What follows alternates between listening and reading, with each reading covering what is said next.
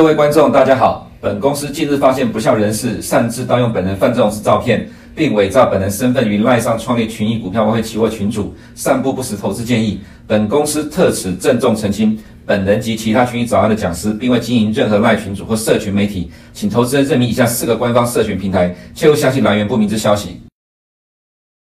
欢迎收看群益早安，今天四月六号，礼拜三哈，我们来看一下今天的焦点。焦点之上呢是标题的部分。今天的第一个标题是鹰派再度空袭啊，四月财报现形的，的确是了哈。不过对于今天这样的一个美股下跌啊，主要原因呢，我们做一个深入的解读好了。那么第一点就是，呃，我们在第一个标题的部分提到，Fed 理事副主席哈，这个副主席其实还没确定，因为美国参议院的呃提名还在进行当中。哦，所以呃，之前因为有另外一个呃，Fed 官员的提名在参议院没有过，所以整个人事案都都都 delay 了哈。哦，最终 Power 跟 Lael Brainard 应该是没有什么太大问题的，只是呃，现在在参议院还没有通过这个人事案哈。那么 Lael Brainard 昨天晚上的谈话，他是提到说，降低通膨是现在 Fed 的第一要务，最快五月开始迅速缩表。那其实这一点呢，呃，其实回顾到今年的一月的时候，当时我们提到说。呃，今年很多的法人都认知到，美国中央银行 在今年呢，哈，会优先考虑压制通货膨胀，而不是支撑美国经济。那么在呃后来，美林的经济人月报呢提出了这样，也提出这样一个看法。那么在一月二十七号，呃，Fed 这个 FOMC 呢删除掉了呃用各种方法支撑美国经济的这样的用语，确认了今年就是要压制通膨了哈，压制通膨是 Fed 的第一个任务。那么在昨天晚上，Leo Brana 再一次提到了这句话了，就是确定的一个方向。未来呃，应该是说已经出现了这个直率倒挂的状况，应该会维持蛮长一段的时间了哈。那么另外就是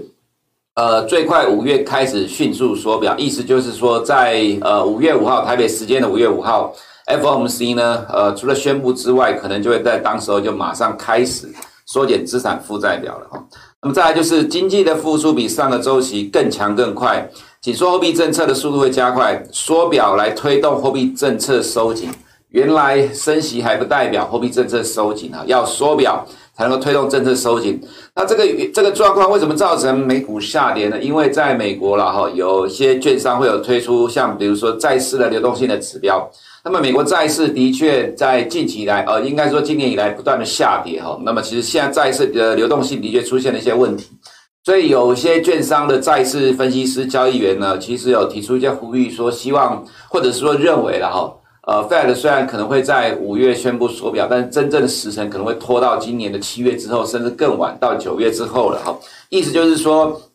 呃，债市近期的流动性出现问题，因为市场现在一面倒的偏向卖方，呃，接手买盘并没有呃很积极的情况之下，如果再进入缩表的阶段的话，会造成。美国的债市快速的崩盘，这其实是在近期这一段时间的市场的看法，所以市场普遍都有一个期待，当然是乐观派的期待啊，认为说，呃，这个缩表应该会延到，其实应该至少在七月或九月之后了，就没有想到，呃，即使是近期的呃美债下跌哈，殖率上涨，但是 Leo Brenner 的看法仍然是呃反而是变得更强硬了哈，这代表的是呢，呃，今年通膨胀的压力。一定会远超过原先市场的预期，所以呃，Fed 被迫一定要透过紧缩货币政策手段来快速的压制通膨，这个造成了今天凌晨的美国股市跟债呃债市都下跌。那么再来就是通膨太高，并且面临着上行的风险，FOMC 准备采取更强力的措施了哈，这个就呼应到前面的两点的部分。那么在四月十二号会公布美国的 CPI，三月份的 CPI 没有意外的话，应该会超过八个 percent。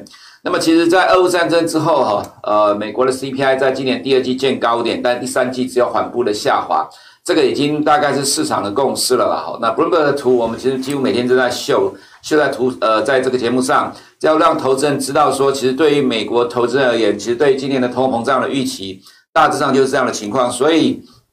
呃，Fed 各个官员哈，在这边一个比一个更加的鹰派，这个其实是以前的大鸽派了，现在变成了这鹰派。当然，其他的。呃，任命还没有通过了，势必也要维持强硬的一个态度，这是造成今天凌晨美股下跌的主因了哈。那么财报部分，等一下在美股部分再做个说明哈。再来就是明天凌晨两点 FOMC 会议记录很重要吗？其实每一次在早安里面，我们都有提到，其实市场有时候对于呃每一次在 FOMC 之后三个礼拜所公布的 FOMC 会议记录，其实反应过度激烈，原因是三个礼拜之前，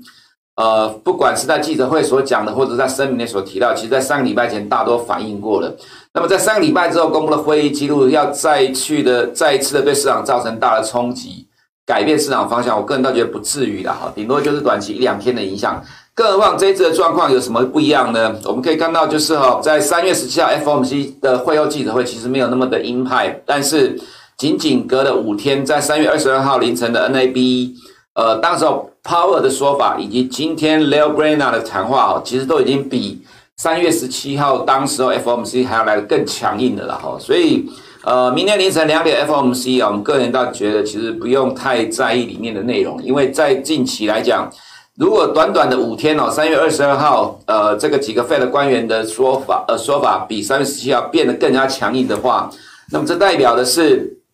在这我短短的五天之内了哈，Fed 看到新的证据，逼迫 Fed 不得不在五月跟六月要升息两码，各升息两码这样的一个状况。所以加上 Lebrina 今天谈话，其实呃二呃明天两凌晨两点 FOMC 的内容，我们倒觉得。还好啦，说不定反而会让市场觉得没有那么的鹰派，带动美股的反弹也不一定了哈。因为毕竟三月二十二号跟昨天四月五号，其实 Fed 的说法是越来越强硬的情况之下，明天凌晨的 FOMC 如果是维持三月十七号的当时候的状况来讲的话，我觉得可能会有短期的呃鸽派的反预期吧哈，就短期的呃对市场造成短期的反弹。那么再来就是哈，澳洲央行终于转鹰哈，澳币昨天的大涨。主要这个原因是因为其实，在 G 呃 G ten 的央行里面，其实澳洲央行其实反而是比较相对的偏鸽派的哈。那么在昨天的 RBA 的会议里面，终于删掉了耐心等待经济好转的字眼哈，要开始压制通货膨胀。所以澳币盘中一度大涨五个 percent 哦，但是呢，我们注意到英镑跟欧元纹风不动，原因也在于欧呃欧元区有自己的状况，但俄乌战争还有法国的选举的因素。那英镑其实最终呃有呃盘中大概涨了零点三分，到最后还是下跌哦。为什么指这个状况的原因是在于说，其实非美货币里面的话，澳洲呃澳币跟英镑还有加币是涨的，原因是跟着近期的原物料的价格的上涨。但其实通常啊哈，以前澳币跟纽币在涨，因为这是大英国写的货币。通常会推动英镑的上涨，但是呢，在今天其实是呃，最终还是被美元的上涨所压下来。更何况欧元是纹风不动，在往利这种状况来讲，英镑一涨又会推动欧元的上涨。我今天基本上是跟着澳币跟纽币反向，就最终澳币跟纽英镑呃这个纽币也被拖下来哈。其实还是美元的趋势太强了，美元今天再创波段新高哦，所以等一下在汇率的这个部分呢，我们还再说明一下哈。再来就是德国、法国。驱逐了俄国的外交官呐、这是昨天发生的事情呢。因为呃，在乌克兰的不查的事件、不查的惨案，那么美国跟欧盟 G7 预计在今天要宣布新一波的制裁。昨天欧盟已经提出来这样的一个说法，说计划停止进口俄国的煤炭哈。那这当然呃，对欧洲能源来讲，这个能源价格会持续的上涨。另外就是美国财政部禁止美国的金融机构俄国的账户偿付美元债。这个意思就是在逼迫俄国债券违约了哈，那当然，呃，俄国也在抗议，所以你可以看到美俄之间或者说欧俄之间这个制裁呢会不断的推出，这个其实会产生新的影响哈。等下在图的部分，呃，我们做个说明了哈。那么再来就是俄乌谈判难有结果，市场期待逐渐降低哈，所以你可以看到在呃这个礼拜又讲说要谈判了，不过其实市场没什么明显的反应了，因为其实如果事情演变到今天了哈，虽然说。还是会有很多人期待说，只要有谈就有希望。不过我们个人觉得，其实基本上，俄国跟乌克兰立场已经基本上是确定了，基本这个连谈都不用谈的了，这谈只是做做样子而已。再来就是俄国的卢布支付扩大到天然气以外的商品了哈。那么这两个礼拜，从四月一号宣布之后，给两个礼拜的宽限期了哈。未来会怎么演变？其实看起来，俄乌战争对全球经济的影响是越来越大，冲击越来越大。再就美国国家安全顾问 Jack Sullivan 呢，他提到说。俄国的重点转向乌东顿巴斯跟卢甘斯克两个地区哈，他美国认为战争还会再拖上好几个月了哈。那当然，之前市场传说五月九号，呃，是这个俄国希望战争结束的时间了哈。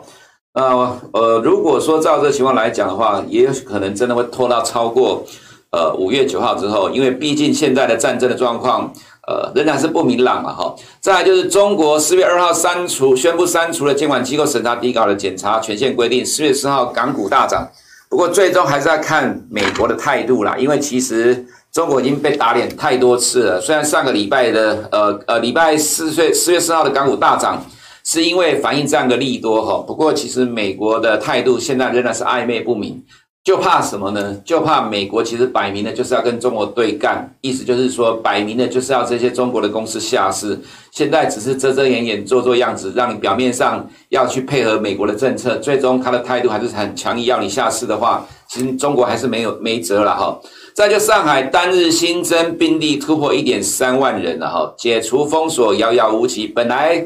是呃，前半段是浦东封锁，后半段是浦西封锁。那封锁到这个清明节假期结束。不过现在看起来，单日新增病例越来越多。你可以在媒体新闻上看到，电视画面都看到了哈。中国各省纷纷支援到上海去，呃，就是维持这样的一个全力强力的封锁。这个状况看起来其实蛮严重的。所以原本在清明节之后要解封的，现在看起来解除封锁遥遥无期了哈。这个对于。呃，中国经济的成长会产生压力，也会对全球的供应链受到冲击。也就是说，其实像上海的昆山，呃，这个地方，这这个地方是台商聚集的地方了哈。那么现在这个状况，呃，看起来整个供应链受到冲击的时间会拖得更久。原本在上个礼拜，市场都会认为期待认呃乐观期待只有一个礼拜的情况，但现在看起来这个拖呃冲击时间可能会拉得更长哦。再就台股的休市期间，SARS 跌了四点六四 percent，台积电的 ADR 折价零点零二 percent。今天台湾的半导体股。会有压力哈，我们来看一下图的部分，俄乌战争了哈，这是俄乌战争的地图啊。那我们看到这个粉色的这个部分，就是俄国控制的地方，在基辅这边，呃，已经变成是乌克兰大概拿回来，所以现在俄罗斯的呃焦点在乌东这一块，还有另外就是哈，要让乌克兰成为内陆国，意思就是说，你可以在媒体上看到，在这两天敖德萨。有炮击了哈，如果这边都能拿下来的话，基本上乌克兰就会变成内陆国，就是说从敖德萨这边一直往东延到这整块来，就会变成是俄国的势力。因为呃，俄呃乌克兰久攻不下了哈，那原本有讲到说是俄国认为四天之内可以拿下乌克兰，后来变成说可能拿下这边第聂伯河以东的地区，不过现在看起来连以东的地区要整个拿下来都有困难，所以变成是最焦点在乌东。跟南部，呃，包含克里米亚这个部分封锁掉乌克兰的出海，那这个状况是现在最有可能发生的哈。不过，如果照美国的说法，还在拖几个月的话，这个当然对于呃，不管是俄罗斯或者乌克兰或者全球经济来讲，都会产生更大的冲击哈。那俄罗斯的话，准备俄乌战争以来已经减少了三百八十八亿美元了哈。我们看一下昨天的小麦盘中，大致一度大涨了五个 percent 哈，收盘涨了三点四六 percent，就是因为美国、欧盟。G7 要进一步的制裁俄罗斯啊，导致呃小麦再度的大涨，那其他的玉米也跟着上来哦，所以就会产生了一个问题，因为现在的期货的价格哦，会反映在未来三到六个月的各个国家的这个粮食的价格。我们看到 FAO 的二月的粮食价格指数是再创不断新高，当然这是落后的啦。这个意思就是说，未来几个月啊，这个全球粮食价格会继续往上涨。那这往上涨会产生什么样的震惊的变数呢？其实是越来越多了哈，有空再谈。那么在台股的休市期间呢，美股的涨跌幅，SAX 跌了四点六四 percent，呃，因为我们从三月三十一号的收盘来看呢，四月一号的台股是礼拜五，它只反映到三月三十一号的收盘，所以三月三十一号，呃，四月一号的。呃，这个美股呢，其实台股是还没有反映到，所以要从三月三十一号收盘来算哈。那这个期间美股有涨有跌，三大指数其实只有小跌零点一 percent 到今天凌晨的收盘，但是道琼呃 SAX 跌了四点六十 percent，所以对于今天台股呢半导体股压力还是蛮大的哈。那美国的几个经济数据的 ISM 制造业指数呢，呃，低于市场预期，其实美国制造业已经是开始在趋缓的。那么美国的服务业呢，虽然说是四个月下跌之后的反弹，美国的媒体说是回升呐、不过，我个人觉得这只是反弹而已，没有意外的话，连服务业未来应该都是呃逐渐的往下掉的一个趋势哈。那九材订单的话，呃，其实在这个月也出现了下滑，蓝色这一条是那九材订单的绝对值，那这边是年增率跟月增率哈，我们可以看到年增率跟月增率都在趋缓的，所以从一些数据上来看，都可以看到美国经济正在趋缓的现象。另外是美国汽车销售量一千三百三十三万台了哈，比。呃，三十三万量比市场预期的稍微低一点点，但是我们可以看到这个趋势哈是在逐渐的往下走。另外一个更糟糕的问题在于哦，这是美国汽车的组装跟库存，上面是组装量，下面是库存哦。库存这几年一直在不断的下滑，因为缺晶片的关系，组装量也正在下滑，这代表的是未来的美国汽车销售量会逐渐的下滑。那可能价格上呢，不会如大家所期待的，已经涨多了，不会再涨了。美国的汽车价格，不管新车跟二手车的价格，未来应该都会持续呈现高档的状况，甚至可能还有再创新高的可能。因为现在没有晶片可以去组装，其实大家可以看到新闻都有提到了哈，各个呃汽车大国的美国、日本哦，这些汽车厂商都减产，今年销售量都减少了。其实，在昨天吧，还是前天，福特汽车也公布了销售量，也是比市场预期的下滑。都是衰退的情况了哈，所以嗯，在汽车这个部分来讲，这代表的是美国零售销售未来也会受到影响哦。当然，第一个是没有晶片可以卖，第二个是通膨上升所带来的影响。所以，美国经济的确在几个面向上来讲都出现了经济趋缓的一个状况哦。那么本周几个 Fed 官员的谈话了哈，那么今天凌晨的 Mary Daly 有提到说支持升两码在五月的部分，所以呃，基本上五月的 FOMC 一个月之后，呃，这个升两码大概大致上已经是板上钉钉了哈。原油的部分虽然今天凌晨是暂时的整理了，不过我们认为美国释出战备储油只有短期的影响，今天只是跟着美股的下跌暂时的整理。这是美国的战备储油，蓝色这个部分，白色这一条是没有在释出战备储油的情况之下，在未来会反弹。但是如果释出战备储油，照拜登所讲，未来的半年释出一点八亿桶的话，美国战备储油会一路往下掉，所以这个对于打压原油其实是没有什么太大的影响了，甚至可能会造成反效果。未来美国的战备库存下降之后，必须要回补库存。所以呢，这个对原油的中期走势几乎是没有什么影响，只有短期一两天的变化。那么在呃台股休市期间呢，哈，沙乌地阿拉伯调高出口的油价，所以这个是造成四月十号油价上涨原因哈。这是布伦伯预估的今年 CPI 状况没有改变，那也有可能未来再持续往上修正也不一定哈。呃，利率期货在今天早上呢是来到两百四十三个基点，就是 Leopraina 谈话之后，市场预期今年会升息接近十码。这个已经比之前的预期还要来得更高了哈。我们来看一下 CME 的预期，五月预期升两码几率是七十六 percent，来到近期的高点。六月升两码的几率呢，呃，来到六十一点一，而且意外的是升三码的几率是二十二点四，超越了升一码的几率。再来，我们看到十二月的升息的预期，市场认为在今年年底升息到二点五到三点零，以及最多十一码的几率是最高，这两个加起来已经超过六十 percent 了。这呼呃呼应到 Leo Brana 在昨天晚上的谈话了哈，所以两年公债殖率在今天凌晨的上涨，十年公债殖率今天大涨来到二点五四六九，造成了今天美国科技股的回档了哈。那我们来看一下利差的部分，有空再呃花时间呃做个说明啊。不过基本上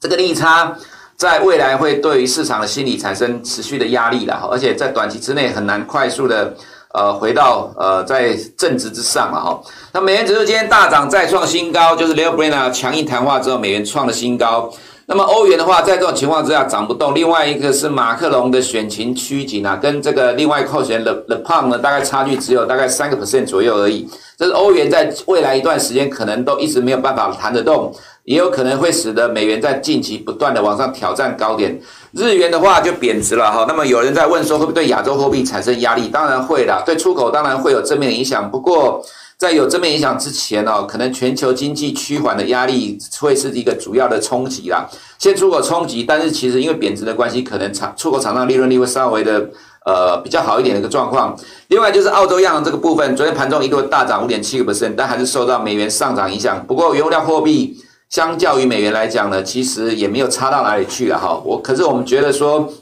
以美元指数的前三大货币来讲，欧元、日元、英镑大致上就是跟着呃美元反向走了哈。那么再来就是呃欧洲股市昨天就反映到呃新一波的制裁，那这个另外是马克龙跟勒庞的民调差距，呃所以使得欧欧元的变数升高了哈。那么这个是 S&P 500企业获利。另外一个 FactSet 预估的数据大概是六个 percent 左右。那么现在所看到的，有可能第一季公布，接下来四月要进入的财报公布的第一季财报，很有可能普遍会不如市场的预期的，这个是未来美股的变数哈。另外就是我们看到美国的金融股高盛跟 JP Morgan 持续的下滑哈，因为今年的财呃今年的获利预估呢比去年衰退二十五到三十五个 percent，高盛是预估衰退三十六 percent，呃 JP Morgan 预估衰退二十五个 percent，所以在未来道琼的走势。呃，看起来也不会比呃科技股强到哪里去了哈。今天的美股下跌，就是 Lael Brainard 所造成的美股回档。另外一个是因为 Lael Brainard 的谈话呢，造成了美国中十年期的公债殖率大涨，来到二点五个 percent，所以造成了科技股这一波强力反弹之后，又暂时的整理了哈。这个其实就是呃找理由拉回。我们认为科技股的部分，在今天的普遍的走势上来讲，都受到这样的因素影响。中期来讲，当然会慢慢的克服掉殖利率上涨的压力了。毕竟殖利率如果来到二点五到三个 percent，大概也到了今年底的最呃升息最大的目标区了哈。所以其实对科技股来看，我们还是认为说，如果未来美股要呃震荡结束之后要往上走的话，科技股还是走强的。不过现在进入四月了，要开始反映季报，加上近期 Fed 的官员越来越强硬的谈话，会使得呃短线反弹之后的美股进入了震荡拉回整理的一个走势哈。那么再来就是看到呃在呃另外是 SARS 要提一下啦，SARS 当然几个因素啦哈，比利时的 3M 被无限期的停工。那个冷却呃，就是半导体冷却剂的部分，这可能会影响到市场的一个气氛。另外就是半导体的供货持续的拉长啊，不过这个拉长大概只有在车用部分比较紧了哈。其实其他的消费端的，我们看到的是没有那么紧的状况，市场可能在提前反映预估二零二三年 oversupply 的情况了哈。那么，另外在亚洲新市场的部分，港股在礼拜一交易哈，礼拜二休市。那么，因为上周中国官方宣布了，呃，这个监管机构可以除了中国之外，让欧美的监管机构都进来中国去检去审查哈，带动了反弹。不过今天凌晨还是跟着美股下跌，所以礼拜呃礼拜一的港股是大幅度的反弹。不过今天应该就跟着 ADR 回档了，这只是短线的震荡。而且，其实在美国 SEC 并没有明确的表态，其实市场也会担心 SEC 可能还是会。呃，强硬的跟中国站在对立面啊，所以这个我们认为就是短期的现呃短期的反弹了哈，中期还是要看美国的态度才能够决定港股的方向。那么另外在 A 股的部分的话，其实呃重点在于说官方的 PMI 都跌到五十以下了，财新的服务业今天会公布，当然但是应该也跌到五十以下了。所以上个呃礼拜五的时候，虽然因为财新中国官呃中国官方的 PMI 公布，市场憧憬会降准了哈。降准跟降息，不过如果以欧美股市这个状况来看，呃，我们倒觉得，呃，你们可以看到，在这两天休市期间，A 五十的期货才涨了零点五八 percent。其实今天没有意外的话，我们认为应该会跟着欧美股市拉回整理了哈。那么在台股的部分，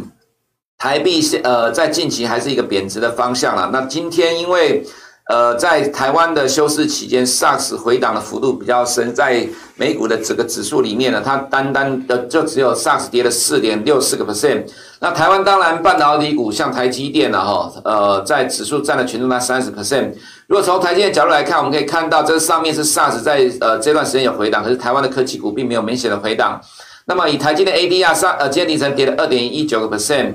呃折价零点零二的状况来看啊，今天台股。仍然会有来自于台积电的压力，不过我们也看到，其实台湾的金融股哦，其实在这一波扮演了撑盘的角色。虽然美国金融股在跌，当然理由不太一样，因为这一波的金融股能够强势创新高是官股金控，比如说兆丰第一跟这个华南永昌，原因是官股金控比重高，传统存放业务的比重都超过六十 percent，所以在利息上升的趋势里面，这些传统的呃传统业务比重比较高的关股金控，其实受惠比关。比这个寿险金控来的更大。那寿险金控呢，近期是没有什么明显的大的波动，只有高档震荡，反而都是由呃这些呃关股金控在涨，当然也跟护盘也有关系了哈。所以其实，在今天的台股的部分来看，我们认为今天会跟着呃凌晨的 SARS 下跌，会跟着被拉回，科技股的压力比较大。当然还有另外一个就是台湾的疫情在这几天几乎每天都是一百两百的增加了哈，所以可能会对心里面产生压力，所以造成。今天回档的几率大概是不小了哈，不过这当然就是短期的回档，也跟着美股的动态在走。那么美股我们认为在短线上，在三月十七号升息之后，强烈的反弹到近期来讲，就是变成高档震荡。那么在呃礼拜一的时候，因为 Elon Musk 的买 Twitter 而大涨，在今天下跌，但其实今天下跌大家就吃掉礼拜一的上涨而已，还是在算高档震荡的情况。接下来是边走边看，要进入四月的中旬之后，财报的陆续的公布，才会对于美国股市有明显的考验。不过在那之前的话，美股应该是横向震荡的情况。只是对于台股来看，因为 SARS 跌幅比较重，加上自己的疫情的关系，另外呃上海的封锁。昆山的供应链在台湾的部分，呃下中下游的组装厂都受到影响，所以其实台湾反而受到比较多的利空影响啊。这个可能震荡拉回的幅度会比呃近期的美股来的大一点。以上是我们今天趋势早的内容，我们明天见。全球已有超过一百三十个国家宣示了二零五零年净零碳排，纷纷祭出燃油车禁售令。未来要维持动能不间断，谁来神救援？答案就是电池及储能设备。电池与储能的强大爆发力是你不可错失的百万倍需求历史机遇。拥有电池及储能就有 power 行遍天下。电池与储能神队友相助无所不能。